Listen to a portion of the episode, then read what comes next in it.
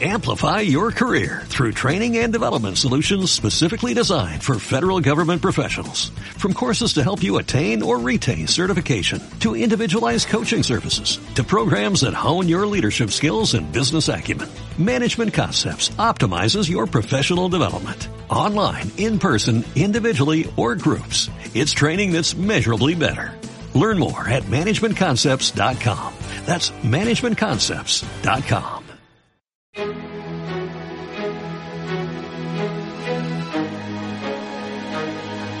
En Radio Intereconomía, la tertulia capital con Susana Criado.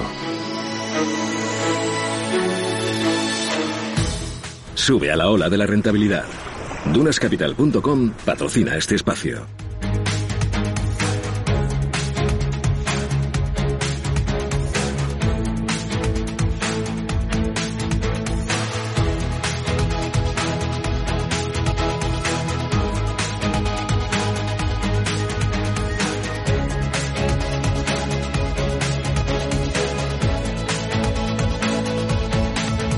Esto es Radio Intereconomía, Capital Intereconomía. Arranca nuestro tiempo de tertulia. Hoy tertulia de mercados financieros eh, para ver en qué punto estamos y sobre todo pues cómo afrontar este año 2020 en los mercados financieros. Nos acompaña Sebastián Senega. Sebastián, ¿qué tal? Buenos días. Muy buenos días. Bueno, me voy a pellizcar. Hacía mucho que no te veía. Eres difícil de atar aquí corto. No, es, es, que no me quieres por eso. ¿Cómo que no? Oye, ¿qué tal? ¿Cómo, cómo vas? Todo bien, todo sí, bien. ¿Tu fin de sí, semana? Sí.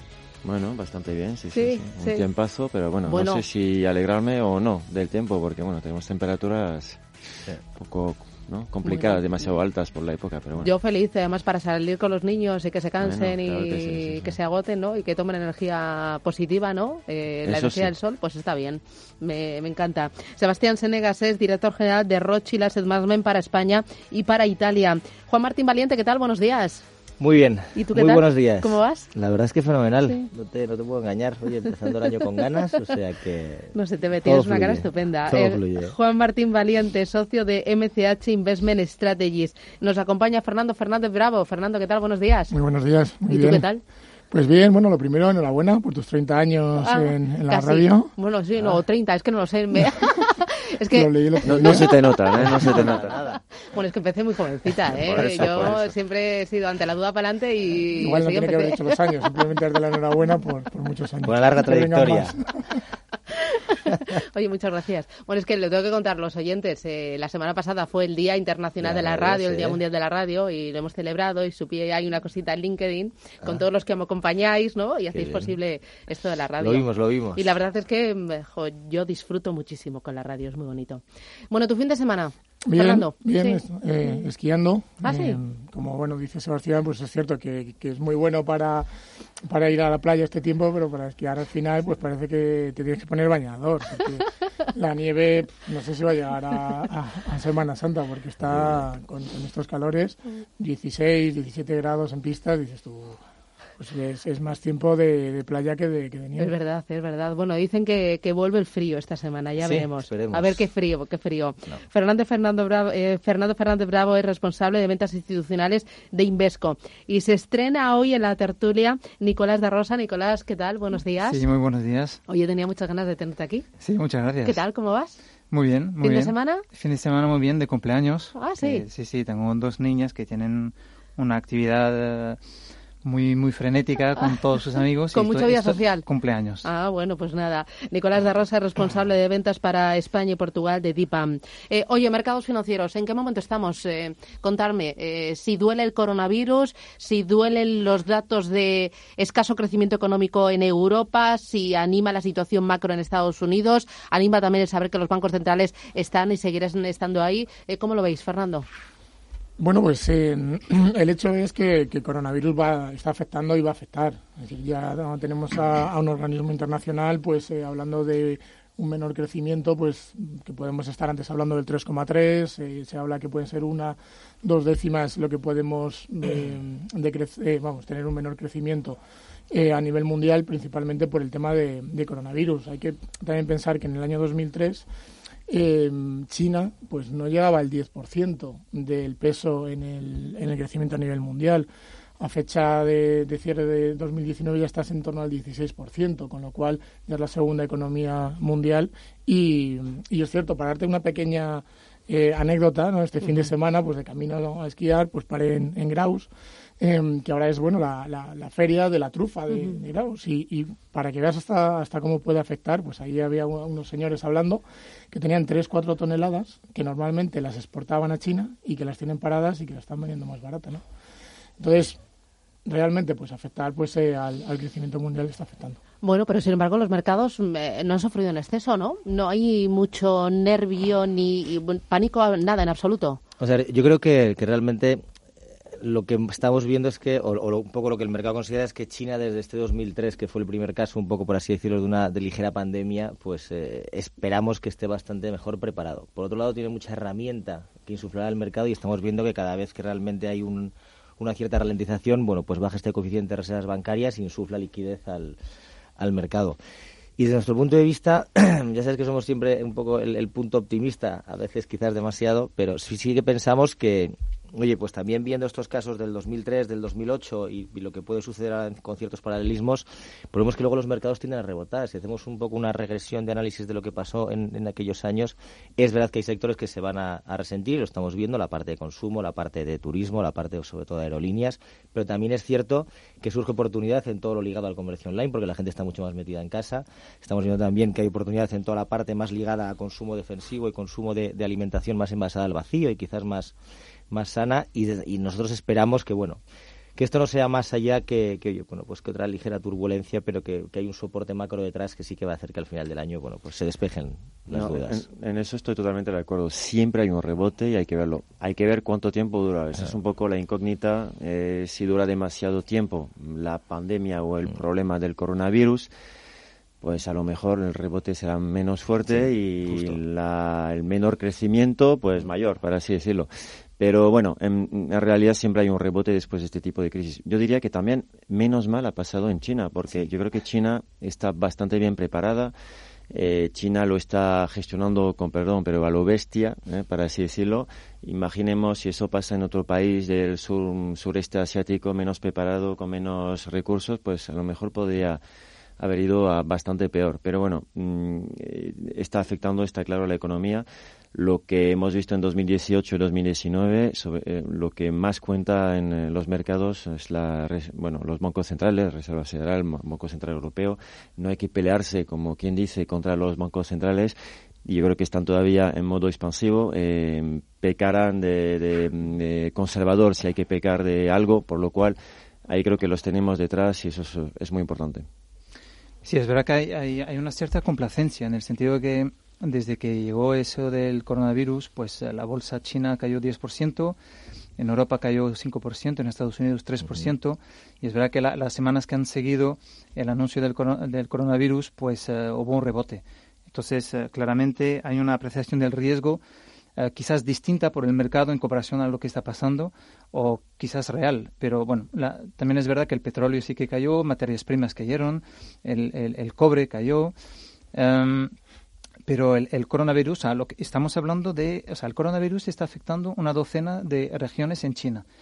Esa docena de regiones representa 62,3% del PIB chino. Uh -huh. Es 80% de la industria china. China hoy en día es 20% del PIB mundial. Uh, y, y hay, o sea, so, son datos muy, muy, muy relevantes. Es, 20, es 30% del, de, del consumo de lujo, 50% de la producción de, de, de, acero.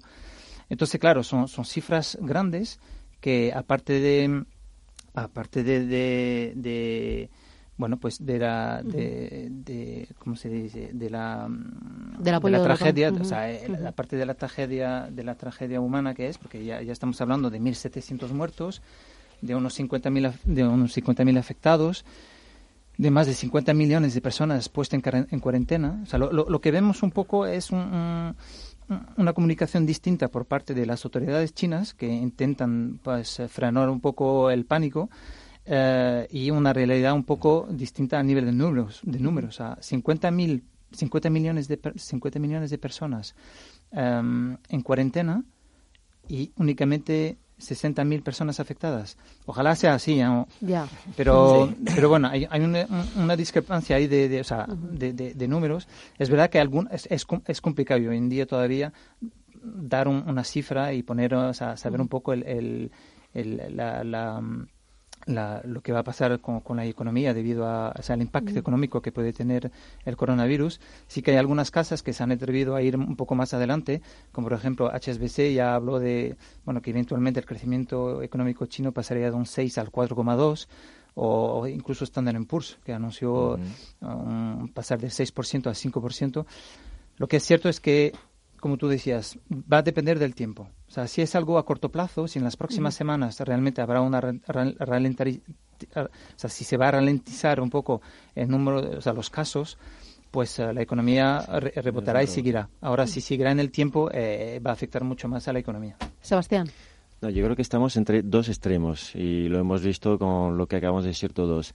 Entre, por un lado, la complacencia, que es verdad que la hay y en los mercados la hay, la las primas de riesgo para el cielo están muy bajas, eh, uno se puede proteger de manera muy barata en el mercado. Entonces, por un lado, complacencia claramente en los mercados y en muchos ámbitos, pero por otro lado, yo creo que a lo mejor pecamos a veces también eh, de exageración. Por un lado, eh, eh, pues eso, demasiado, demasiado, digamos, dramatismo en cuanto a lo que puede ocurrir. Es verdad que es una tragedia humana, pero no hay que olvidar que cada año, pues la gripe simplemente hace mucho más muertos, ¿no? que el coronavirus. Y bueno, pues a lo mejor también a veces nos gusta tener miedo o exagerar en ciertos puntos. Entonces, no sé, entre complacencia y exageración estamos entre estos dos extremos. Oye, pero los eh, mercados emergentes no están sufriendo en exceso, ¿no? Ni las bolsas ni la renta fija. No, de hecho estábamos viendo incluso que, que, oye, mercados más cercanos como pues el Cospi coreano estaba aguantando bastante, bastante bien. Como te digo, desde nuestro punto de vista, mm, estamos viendo más oportunidades realmente que, que, amenazas en, en, este sentido. Y de verdad que nos estamos posicionando y buscando aquellas compañías que quizás después de haber tenido un año muy bueno durante el año pasado de comportamiento bursátil, pues están más metidas en precio este año. Hay vida más allá del coronavirus, por lo que estamos viendo, y los mercados están pendientes además de resultados empresariales y de datos macro. Los de Europa parece algo más flojitos que los de Estados Unidos, que va como una moto. Publicidad a la vuelta. Hablamos de los fundamentos, lo que está sustentando a, los mercados financieros y luego ya vemos estrategias para este año 2020.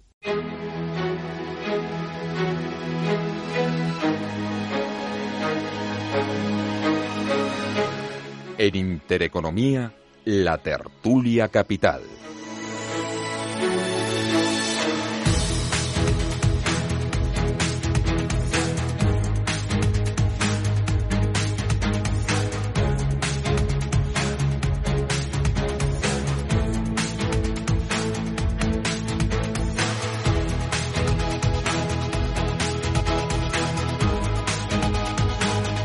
Oye, me interesan resultados empresariales. Ahora buena parte de las compañías eh, cotizadas han presentado sus cuentas y nos están diciendo cómo ven el año 2020. Están preocupadas por el efecto que pueda tener el coronavirus en sus cuentas en el primer trimestre de este año, en el primer semestre de este año 2020. ¿Qué han dicho también de la guerra comercial y de cómo les ha afectado los márgenes? Y me interesa también datos macro en Europa y en Estados Unidos. Fernando.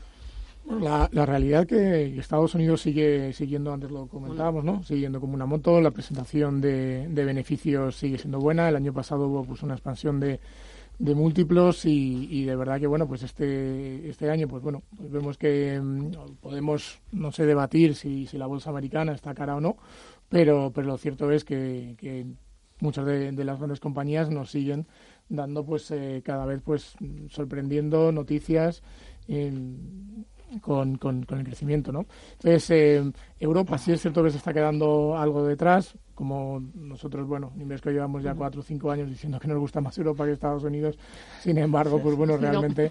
Eh, no hay que perder la esperanza. no, hay quinto, eh, no hay sexto malo, pero bueno, eh, seguimos, lo, seguimos la tercera, la vencida, ya estamos... estamos por la sexta, ¿no?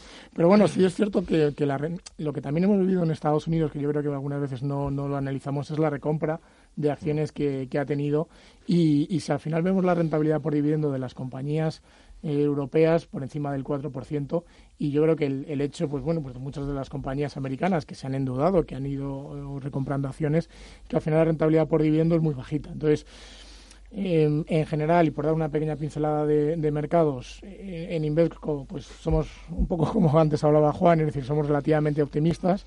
Vemos los bancos centrales que con, políticas monetarias todavía expansivas, los vamos a seguir por detrás, nos están eh, pues eh, apoyando y nos están empujando a tomar a tomar riesgo. Y, bueno, ya sea pues en Europa o en Estados Unidos, creemos que las bolsas siguen siendo un, un atractivo muy importante. Sí, la, verdad es que eh, por complementar, efectivamente, de la parte norteamericana hay poco más que, decir. ¿Pero está cara la bolsa americana? Está en cara en términos históricos, no, no cabe duda, está en percentil, eh, obviamente, 100 de, la media histórica de los últimos 10 años, eh, cualquier tipo de industria que estemos mirando, pero también es verdad que los resultados empresariales acompañan y también es verdad que tienes un ISM de servicios que ha vuelto a tocar el 55, el manufacturero ha repuntado por encima del 50, con lo cual, con este entorno y confianza del consumidor en máximos, no, o sea, no vemos por qué la bolsa americana no, no debería por qué, eh, seguir subiendo. Nosotros este año, eh, si te digo la verdad, lo que más, eh, digamos, nos está sorprendiendo con la aceleración con la que, digamos, ha tornado es, es el mercado del Reino Unido. O sea, una vez que se ha clarificado el, movimiento del, del, Brexit, la verdad es que estamos viendo cómo los precios de las viviendas que venían desplomándose desde hacía 3-4 años están repuntando. Ha habido una, una, una encuesta eh, bastante reciente en la cual, oye, los principales directores financieros de las grandes empresas del Reino Unido apuntan que es el momento para incrementar CAPEX. Y tenemos un gobierno eh, en el cual, aunque es de tinte demócrata y va a hacer, o sea, perdóname, eh, conservador y va a hacer políticas fiscales expansivas, por otro lado va a hacer una política de gasto público brutal esto, por poner un poco un paralelismo, lo hemos visto en Polonia los últimos 3-4 años y hemos visto que el resultado es, oye, un tirón de la economía, pero también un tirón de la inflación. Entonces, oye, nos parece que Reino Unido sí que quizás es el momento de volver a mirarles con buenos ojos y ver realmente dónde puede haber oportunidades para, para el medio plazo.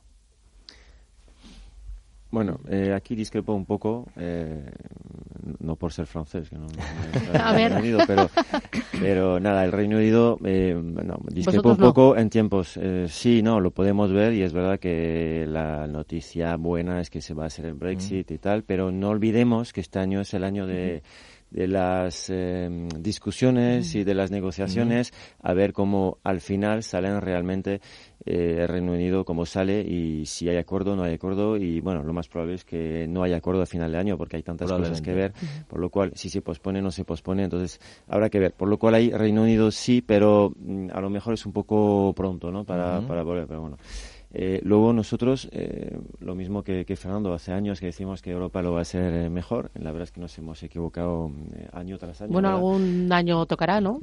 y despertará la bella durmiente.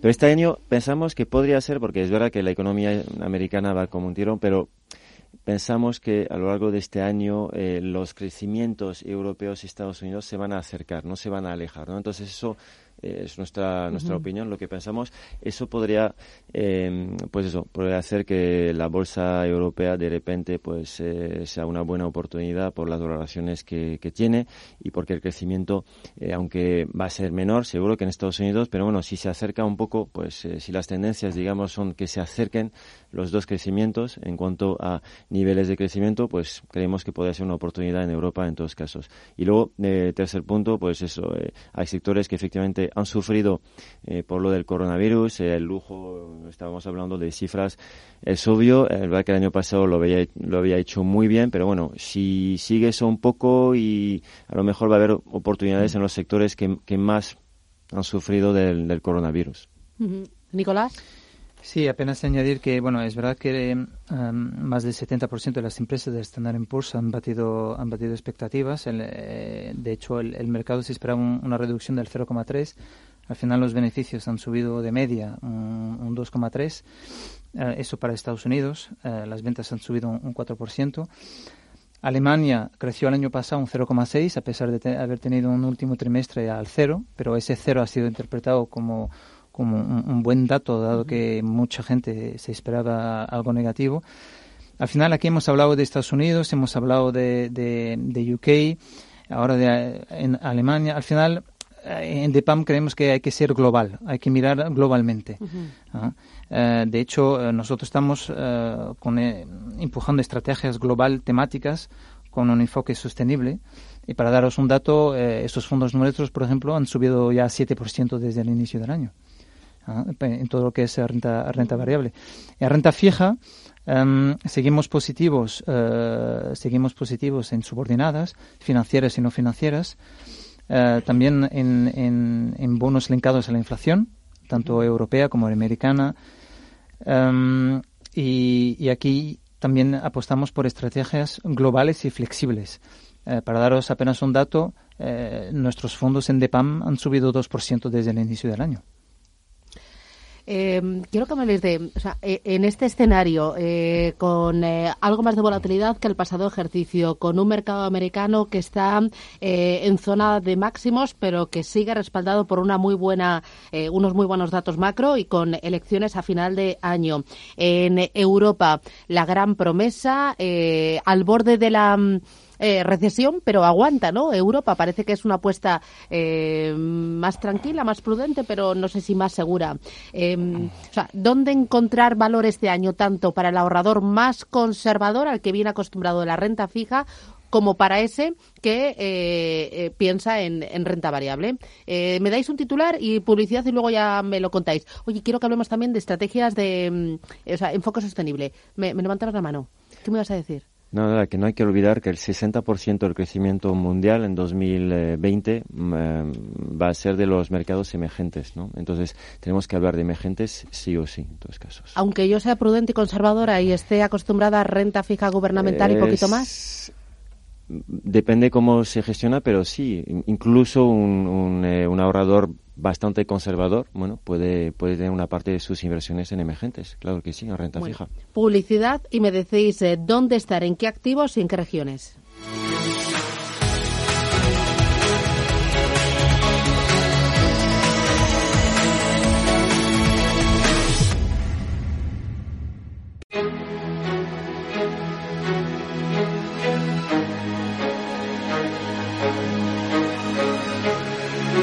En Intereconomía, la tertulia capital.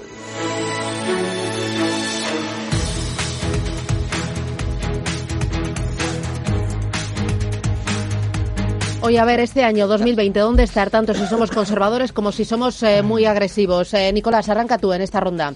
Eh, para los más audaces, ¿en qué activos, en qué regiones hay que estar? Sí, nosotros en DEPAM pues solemos es más bien global, ¿eh? o sea, ya, no miramos tanto Estados Unidos o Europa o Asia, sino que pensamos más eh, global, eso sí, eh, con, con, criterios SG, importante, em, y eso, o sea, en, renta variable, pues ser global, los temas, o sea, toda la inversión temática con, con, sesgo sostenible, y en la parte de renta fija, pues mirar más bien cosas, invertir en fondos globales y flexibles, que tenga flexibilidad.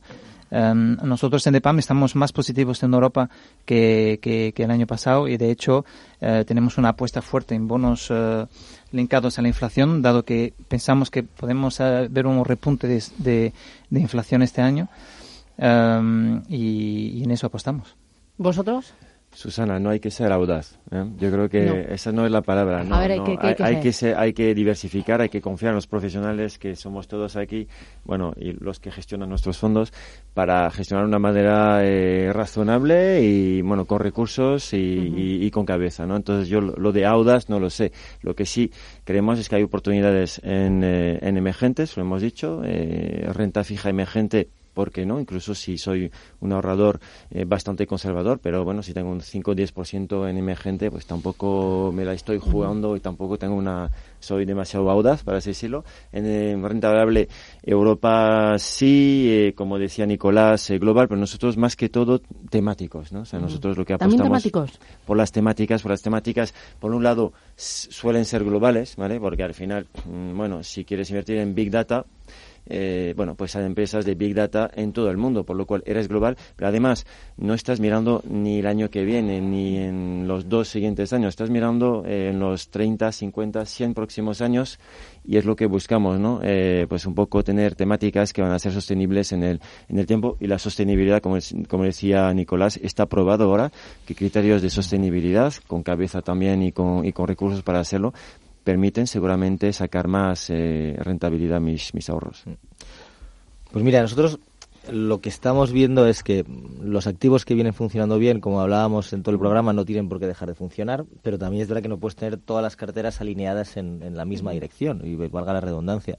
Entonces, nosotros lo que sí que estamos recomendando a nuestros clientes es, oye, eh, dejar una parte de la cartera preparada para eh, una eventualidad que quizás no es tu escenario principal, pero que obviamente te, puede ayudar. ¿Eso significa dejarlo en liquidez? No, no, no, ni muchísimo menos. Pues la liquidez da pérdidas. Claro, el año pasado fue el único activo que perdió. Efectivamente. Con lo cual, por un lado es estamos totalmente de acuerdo con Nicolás que nosotros eh, los bonos ligados a la inflación nos parece que es un activo que hay que tener. O sea, nadie espera la inflación mañana, pero la inflación cuando llega, llega de golpe, no te va llegando poco a poco y eso puede tensionar mucho o a lo mejor tenemos que cambiar el chip y estamos ante un mundo sin inflación. Es que no creo. Es, que los, o con la digitalización, el envejecimiento de la población, eh, bancos centrales apoyando, bajo crecimiento, a lo mejor el mundo ha cambiado. Pero tú no puedes seguir eh, con un desempleo cada vez, eh, por así decirlo, cayendo, cayendo, cayendo y que eso no genere tensión. Estamos viendo que los costes laborales en Estados Unidos se han triplicado en los últimos cuatro años. Entonces, llega un punto en el cual los, vamos a decirlo así, este incremento de coste laboral en Estados Unidos el empresario lo ha podido mitigar porque ha habido unas políticas fiscales muy expansivas. Con lo cual, oye, lo que le rebajaba a Trump, pues realmente le neteaba realmente esta subida, por así decirlo, de coste salarial. Ahora mismo hemos llegado ya a un máximo. Entonces, la única forma que tiene el empresario de seguir ganando dinero es trasladarlo a precio final de los bienes. Entonces, esto, nosotros somos unos, de verdad, unos creedores absolutos de que la inflación va a terminar llegando. Yo, bueno, por igual entrar algo de debate, em, el Banco Central Europeo este año es un año de transición en el que lo que va a mirar es cuáles son sus estudios, cuáles son sus métricas y, reunirse, bueno, pues con, con, grandes, eh, por decirlo así, stakeholders y, analizar si de verdad el objetivo del 2% de inflación es un objetivo eh, plausible para los próximos años, porque posiblemente en el mercado o, pues no, no, te va a generar pues esa, esa inflación. Entonces, antes hablábamos un poco de los bancos centrales, que posiblemente Estados Unidos no haga nada, pero en, Europa, desde luego, lo que esperamos es que es un año de estudio eh, y que de verdad pues lo que quieren hacer es ver los efectos secundarios de tener eh, tipos reales negativos. Sí, efectivamente y, por otro lado, pues eh, ver cuál es su, objetivo de crecimiento de, de inflación para, para, los próximos años. ¿Me estás diciendo que va a cambiar el objetivo de inflación? Eh, bueno, yo no lo sé, tampoco lo saben igual ellos de momento, pero es una de las cosas que, que están estudiando y que posiblemente mm. pueda, pueda ocurrir. O sea, lo que sí que es cierto es que han dejado ya muy claro que vamos a tener que acostumbrarnos a periodos bajos de inflación con periodos largos de inflación. Es decir, que, lo, que la política de tipos no va a ser tan agresiva y no va a ir tan ligada a los movimientos de la inflación. Con lo cual, efectivamente, para nosotros esa, esa que taxativamente te hayan dicho que, no van a tocar tipos y que los tipos de interés reales se pueden ir negativos, pues hace que una protección antiinflación para nosotros sea importante. Sí, hay que ver también que hemos pasado de un modelo de, de globalización, de hecho agresiva, estamos pasando ahora a un modelo más de regionalización, por decirlo así y eso puede tener su efecto de un cuello de botella con más aranceles, más tarifas y eso al final pues te, crea, crea, crea inflación. Luego tenemos los bancos, los bancos centrales que tienen una, política laxa, por así decirlo, y luego nosotros desde DEPAM esperamos buenas noticias de Europa, o sea, un, por parte de, sobre todo de Alemania y de Holanda y luego bueno acompañado de, de los demás países, pero nuevas medidas nuevas medidas fiscales, o sea, un, algo acompañado por uh, Christine Lagarde, por el Banco Central Europeo y por la, la, Comisión Europea, llamarlo como lo quieres llamar, pero un impulso eh, en Europa uh, que y eso evidentemente pues traería ese repunte de inflación. Sebastián. No, los estudios académicos demuestran que eh, si con el envejecimiento de la población y sobre todo la tasa de natalidad que tenemos en nuestros países, es prácticamente imposible que haya, que haya mucha inflación. No digo que no haya un rebote, pero eh, ahí ya veremos si, si nos da la razón o no, eh, pues eso, el futuro. Pero eh, con este envejecimiento es muy probable que no tengamos mucha inflación, que tengamos una inflación muy limitada.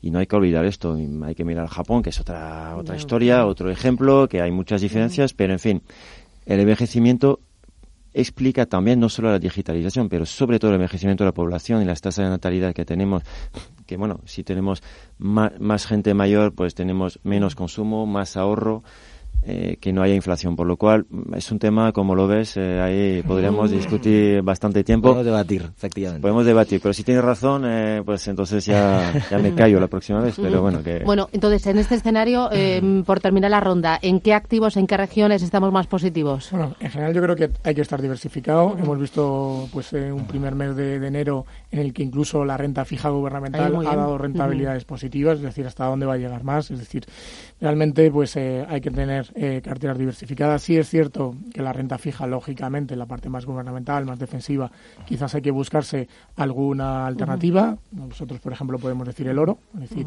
buscarte ciertos activos refugios, puede ser el dólar, puede ser el, el, el oro. Y, y luego yo, por, por destacar en Invesco, realmente lo que estamos diciendo es eh, la búsqueda del income, es decir, el dividendo, la rentabilidad por dividendo en, en Europa de la renta variable, pues eh, con, con rentabilidades por encima del 4,5, son rentabilidades pues muy muy jugosas y creemos que muy buena oportunidad. Bueno, yo creo que hemos dado unas cuantas ideas. Se nos ha ido el tiempo, ¿habéis visto? Se ha ido volado. ¿Hay algo más que me queréis decir o no? Alternativos. A ver, alternativos, pero eh, líquidos o, o no. Hombre, siempre líquidos, ¿no? Pero en nuestro caso, renta fija emergente, ya te lo he dicho, Vale. eh, deuda subordinada lo ha dicho, Deuda. lo ha dicho Nicolás también. Eh, y hay un país que nos gusta bastante en emergente, no olvidemos, 60% del crecimiento mundial es India, pero bueno, podríamos hablar en otra en otra ronda si quieres de India. Mm, eh, dos titulares de qué tipo de alternativos, porque hay muchos. Aquí son como las ensaladas, hay para todos los gustos. Para nosotros, eh, buscar más la alternativa semilíquida. No hace falta irte a un fondo cerrado 5 o 7 años, sino que hay alternativas con liquideces oye, mensuales, incluso trimestrales, de deuda privada, que para nosotros es ahora mismo para ese inversor conservador, donde puede sacar algo de rédito a la parte más conservadora de su cartera. Juan Martín Valiente, MCH Investment Strategy, Sebastián Senegas, Rothschild Asset Management, Fernando Fernández Bravo, Invesco y Nicolás da Rosa, Dipam. Gracias, que tengáis buen día y a por el lunes. Igualmente, Adiós. muchas gracias. Sube a la ola de la rentabilidad. Gama de fondos Dunas Valor en dunascapital.com. Amplify your career through training and development solutions specifically designed for federal government professionals. From courses to help you attain or retain certification, to individualized coaching services, to programs that hone your leadership skills and business acumen, Management Concepts optimizes your professional development. Online, in person, individually, or groups. It's training that's measurably better. Learn more at managementconcepts.com. That's managementconcepts.com.